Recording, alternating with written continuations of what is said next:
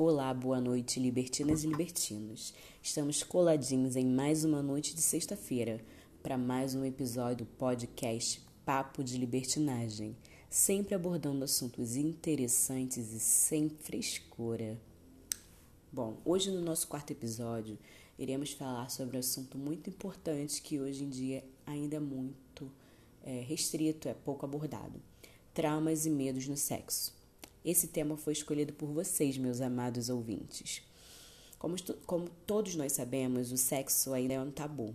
Muitas pessoas ainda se sentem em falar sobre, seja numa roda de amigas ou amigos, seja para orientar os filhos quando forem iniciar sua vida sexual, ou para conhecerem o corpo, para falar as partes que as pessoas não podem tocar, para evitar abusos, né?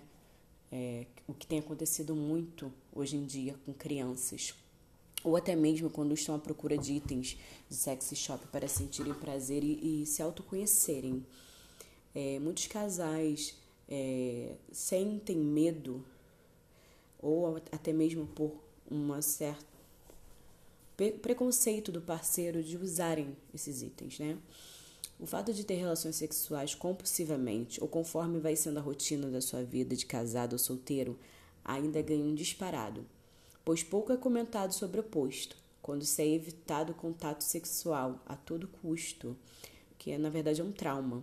E digo que não se trata de algo que acontece na vida de casado, que acaba se tornando uma rotina, como foi falado, né? E sim como algo quando relatamos sobre o que, como que acontece com a comida nos distúrbios alimentares, né? uma comparação.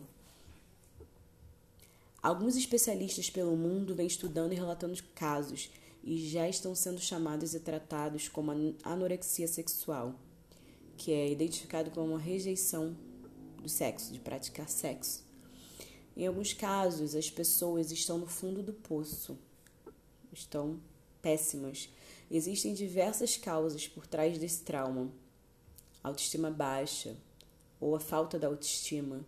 Nessa sociedade hoje em dia cobra muito da gente para mantermos um padrão perfeito. Temos que ter um corpo sarado, temos que ter é, cabelos lisos, unhas grandes de porcelana ou de acrigel, estarmos sempre maquiadas, estarmos sempre de salto alto, no caso de nós mulheres, né?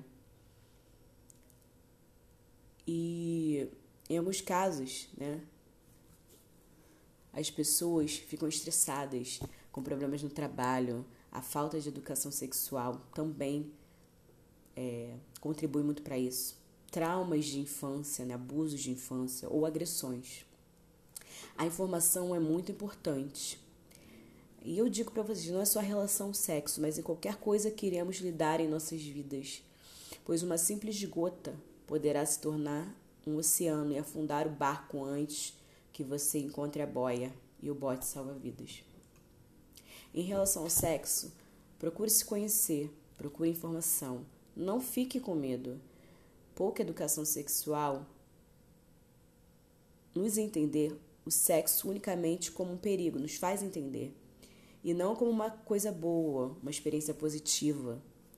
Se falava pouco sobre sexo, evoluiu-se bastante mas ainda existem muitas inverdades.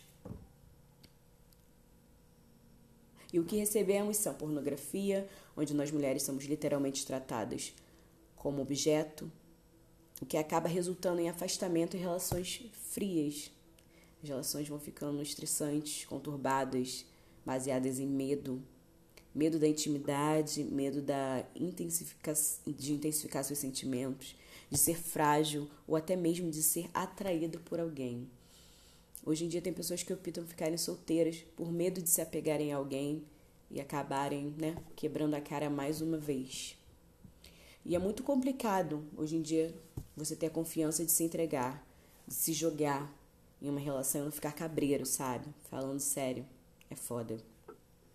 Muitos dos traumas são de pensamentos que já existiam e foram sendo alimentados ao longo de informações que foram inventadas ao decorrer da vida ou são consequências de uma má orientação, uma educação sexual ruim.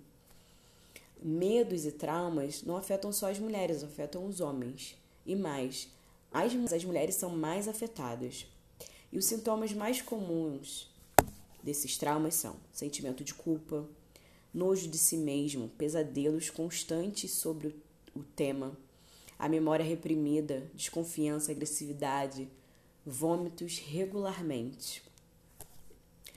É, precisamos aprender a lidar com esses traumas e medos para que eles sejam superados e vencidos. Mas como? Procurando a ajuda de um profissional que está totalmente habilitado e saberá lidar com seus problemas. Aumentará sua autoestima e aumentará a relação que a pessoa tem consigo mesma e com o seu corpo. Nunca desista de si. Você é mais forte, guerreira, guerreiro do que você imagina. Hoje deixarei mais um poema, dessa vez a autoria de Vitor Machado.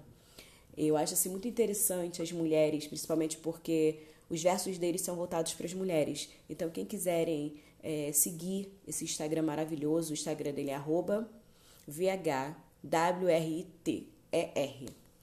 E o verso que eu escolhi foi: Decidi encarar minhas feridas e chovi lágrimas que me sufocavam há muito tempo. Quando me dei conta, floresci. Lindo, né, gente?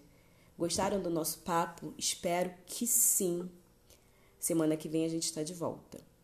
Nos sigam em nosso Instagram, arroba libertina. E por favor nos ajude deixando o tema que você gostaria para o próximo capítulo. Um beijo e até a próxima sexta-feira.